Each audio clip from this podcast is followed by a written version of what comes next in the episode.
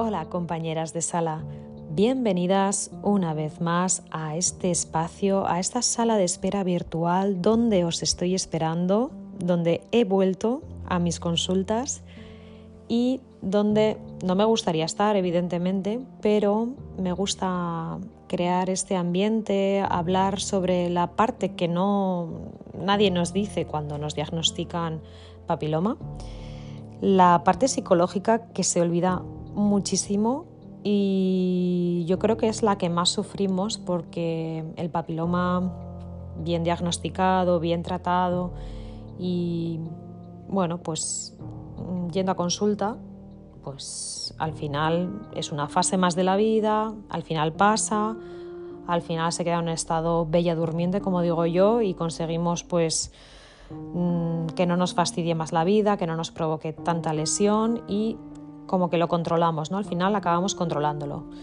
Pero ¿qué pasa con el estado psicológico que se nos queda, lo que sufrimos, lo mal que se pasa en esas fases? Mm, ahí no hay atención que valga. O sea, tú vas a la consulta, recibes un diagnóstico y nadie te cuenta mucho más y nadie te apoya psicológicamente. Y creo que esa parte olvidada es muy importante en nuestro diagnóstico porque nadie te habla de ella y tú la sufres en silencio. Y sufrirla en silencio es como he hecho con mi nombre, que lo he cambiado recientemente en mi Instagram. Eh, ahora soy papiloma despiadado. Es súper despiadado estar sufriendo lo que son las consecuencias de este virus psicológicamente en nuestra mente y haciéndonos unas cábalas y sufriendo en exceso, porque yo en su día sufrí muchísimo.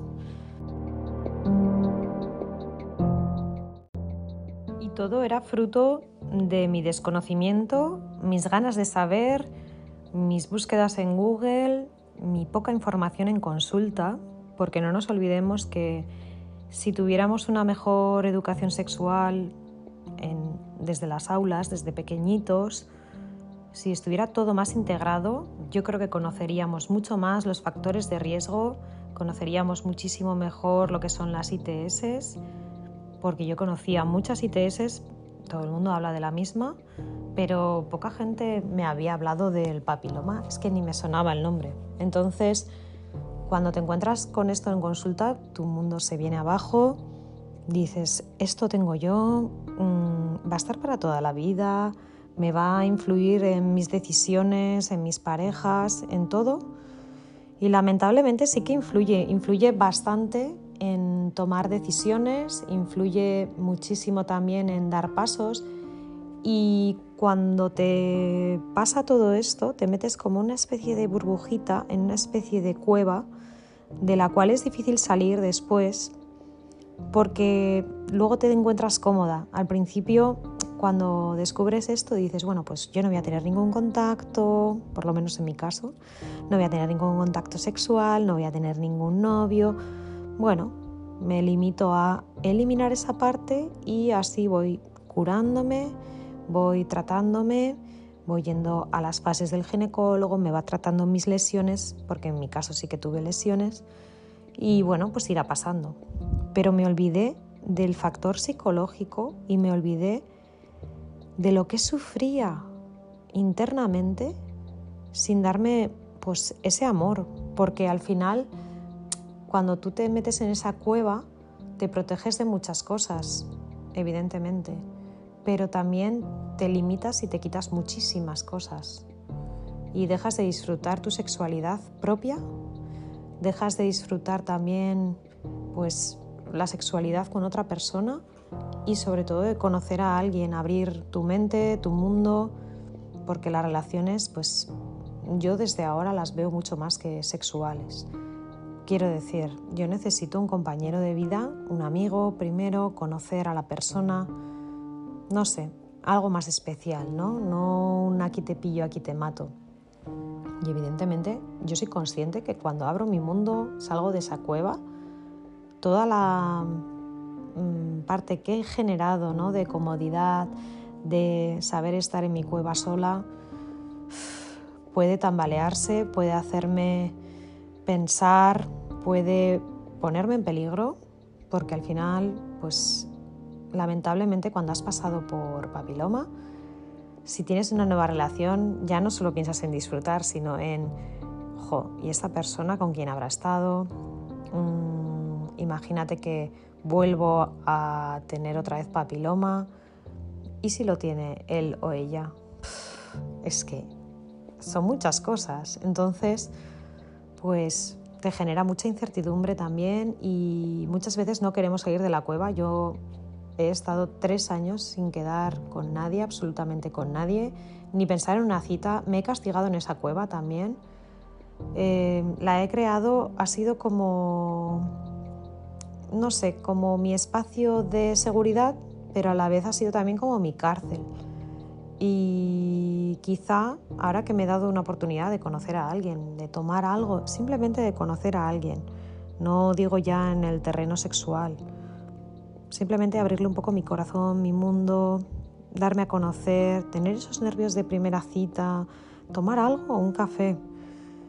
Y me he dado cuenta que quizá me encerré demasiado en esa cueva, en esa jaula que yo misma creé y que a veces hay que darse una oportunidad, sobre todo si nuestra intuición, que yo creo que la intuición también se nos agudiza cuando tenemos papiloma, porque sinceramente, os voy a decir, yo me he quitado de conocer a mucho tonto.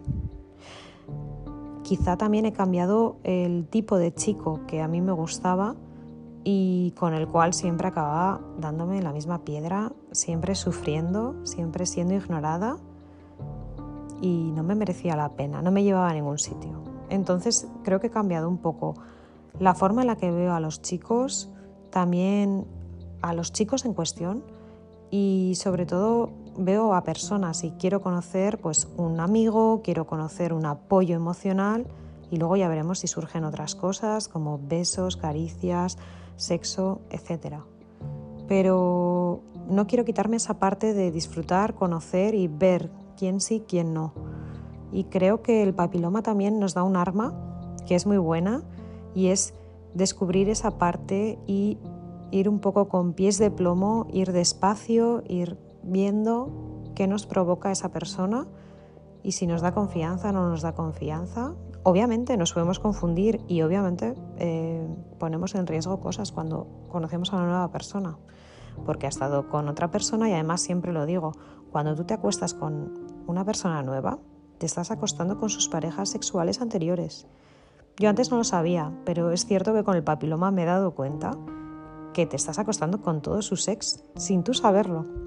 Entonces, bueno, pues hay que ir despacio, conociéndose, mm, utilizando métodos anticonceptivos de barrera y aunque no sean 100% efectivos, mejor un 70% de protección que un 0%.